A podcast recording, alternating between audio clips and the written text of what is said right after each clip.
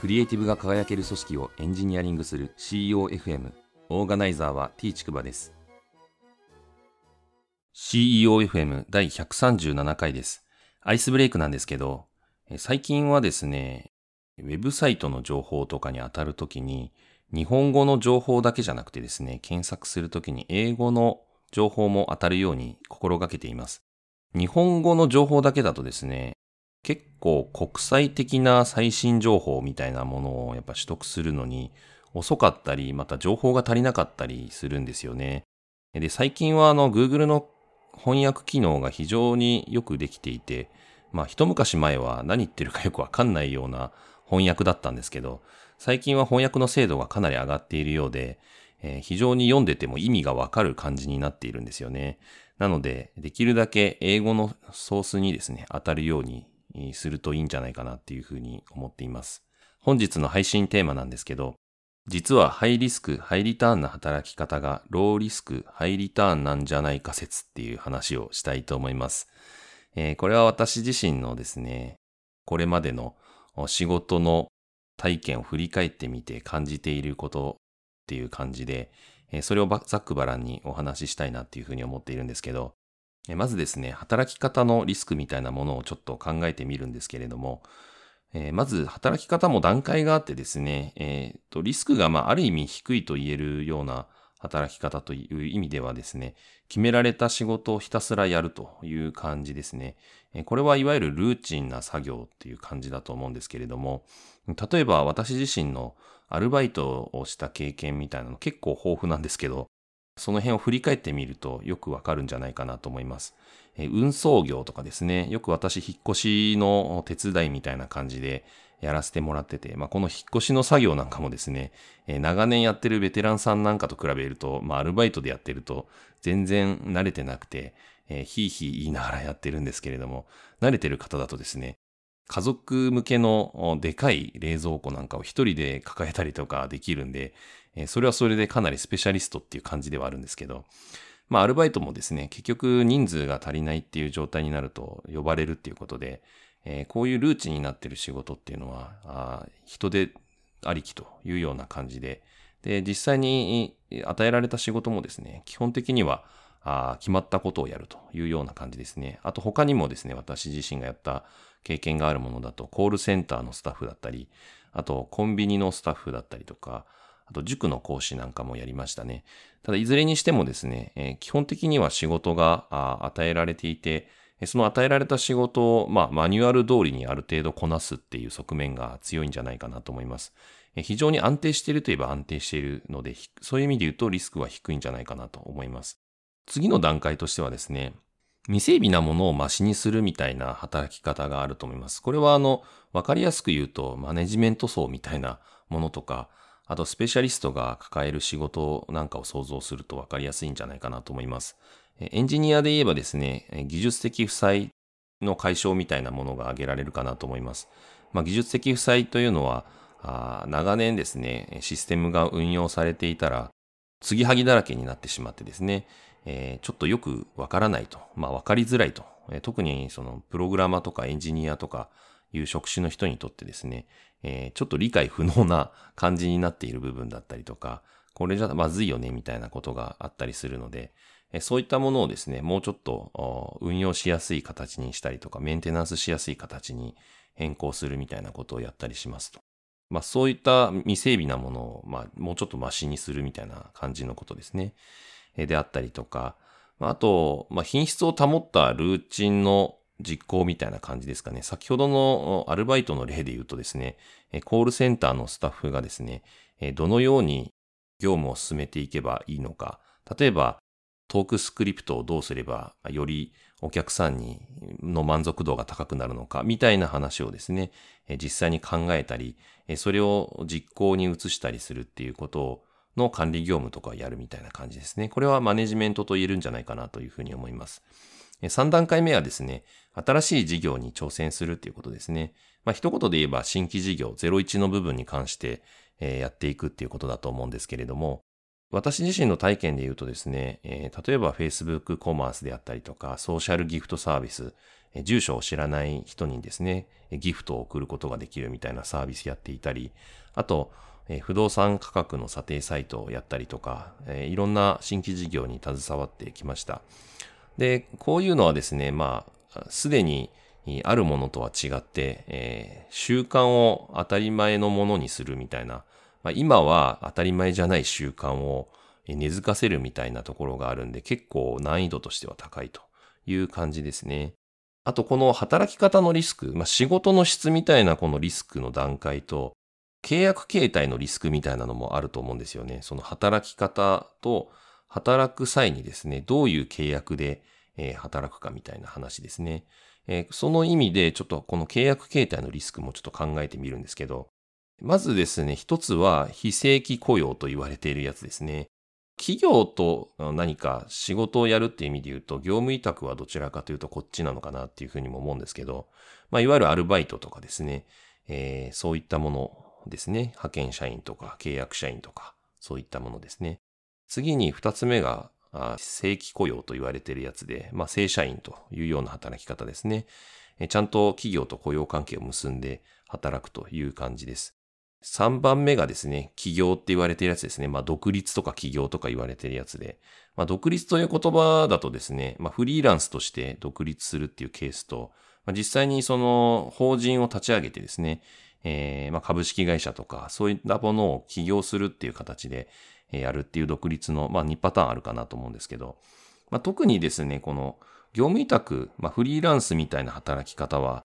この非正規雇用の方に分類される場合と、企業の方に分類される場合と2パターンあるんじゃないかなっていうふうに思います。えー、なんか安定的にですね、大企業とか、まあ、特定の企業から、あ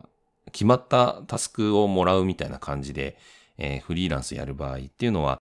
契約形態はですね、独立と言えるんですけれども、まあ、どちらかというと非正規雇用に分類されるんじゃないかなと思います。企業という感じで見るとですね、どちらかというと自分のビジネスをちゃんと確立するっていうことが大事なことなんじゃないかなと思います。そういう意味で言うと、企業という意味で、会社を作るっていう、法人を作るっていうパターンとフリーランスやるっていうパターンは、あの、企業に含まれる場合もあるというような感じですね。で、この働き方のリスクとこの契約形態のリスクに関しては、ちょっと矛盾が今は生じているような気がしますね。昔は働き方のリスクとこの契約形態のリスクって直結してたような気もするんですけど、今だとですね、先ほどの例で言うとですね、えー、このルーチンワークをやっているような人たち、えー、非正規雇用で働いている人たちっていうのは、あ非常事態にはちょっとリスクが高めになっているというような感じですね。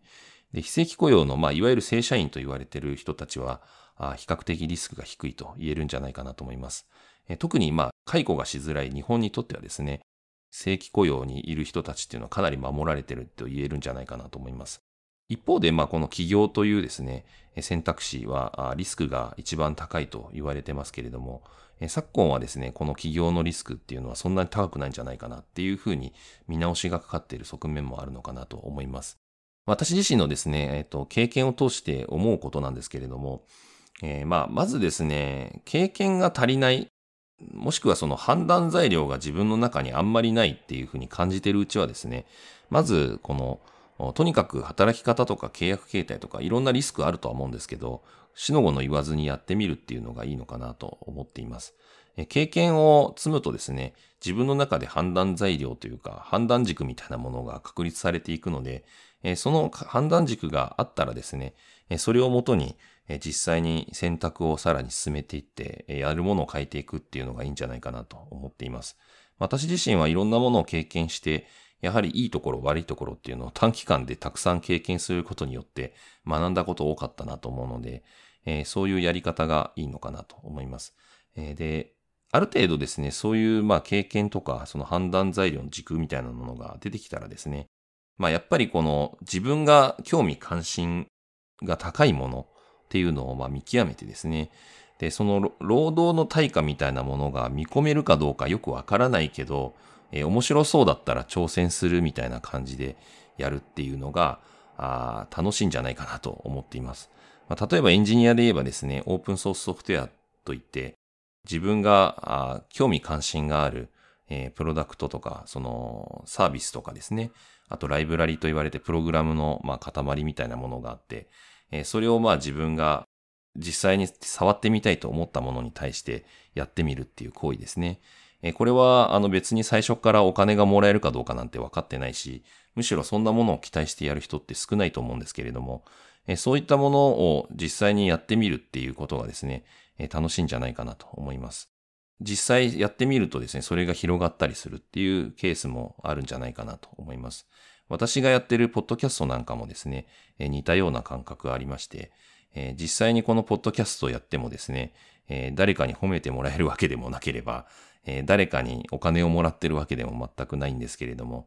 それでもですね、実際にやってみて楽しいですし、また私自身があこういう体験からあ学んだこととか、また自分自身が同じような悩みを抱えてた人たちに、こう、光が多少なりとも当たれば嬉しいなっていう思いがあってやってるので、えー、そういった感じでですね、まあ楽しんでやる、またモチベーションを持ってやるっていうことをですね、えー、突き詰めていく方がいいんじゃないかなっていうふうに思っています。えー、で、そうするとですね、まあこういう働き方って、まあ多分ハイリスクなんですよね。給料がもらえるかとか決まってないし、えー、報酬がもらえるかなんてのもわからないし、むしろま手弁当と言いますか、ただでやってて、自分がその働いたというかですね、やった分だけ損するんじゃないかっていうふうに怯えがちになると思うんですけれども、まあ、そうじゃなくてですね、実はこういうやり方の方がですね、えー、先につながったりするっていう、まあ、世界観っていうのは今現状あったりもしますというふうに個人的には捉えています。えー、先ほど言ったあの働き方のリスクでもですね、えー、新しい事業に挑戦する、新規事業をやるみたいな話って、えー、ビジネスとしては非常にリスクが高いし難易度も高いっていうものではあると思うんですけれども、まあ実はこういうことをですね、えー、経験している人って、今市場価値、あの転職の市場価値で見たら非常に、えー、引く手あまたであって、新規事業の経験があるっていうことがですね、えー、ものすごく重宝される時代になっているという感じですね。で、こういう新規事業とかにやっぱりこうコミットしていくみたいな話もかなり近い話なんじゃないかなと。先ほどの例で言うと。まあ、労働をですね、こんなサービスがいいなと思っていて、えー、実際に作ってみて世の中に出してみて、えー、観光鳥だったみたいな 感じでうまくいかないケースもあるかもしれませんけど、まあ、実際にそのサービスを使ってもらうユーザーさんを増やしたりしてですね、試行錯誤しているうちにユーザーがついて、えー、感謝する人も現れたりとかする経験を持っている人はですね、やはり、あの、自分が楽しいと思ってコミットしているもので、かつ、それが人に受け入れられたっていう経験を持っていると言えるので、えそういった経験を持っている人こそがですね、今は市場でも非常に大事にされるというような側面があります。今まではですね、なんか旧来の価値観で言うと、えー、ハイリスクハイリターンだと思われてたことがですね、え実はローリスクハイリターンというふうに言えるんじゃないかなとも思ったりしますというお話でした。第137回の配信は以上です。ご意見ご感想などあれば、ツイッターアカウント t ちくばまで、ハッシュタグは CEOFM です。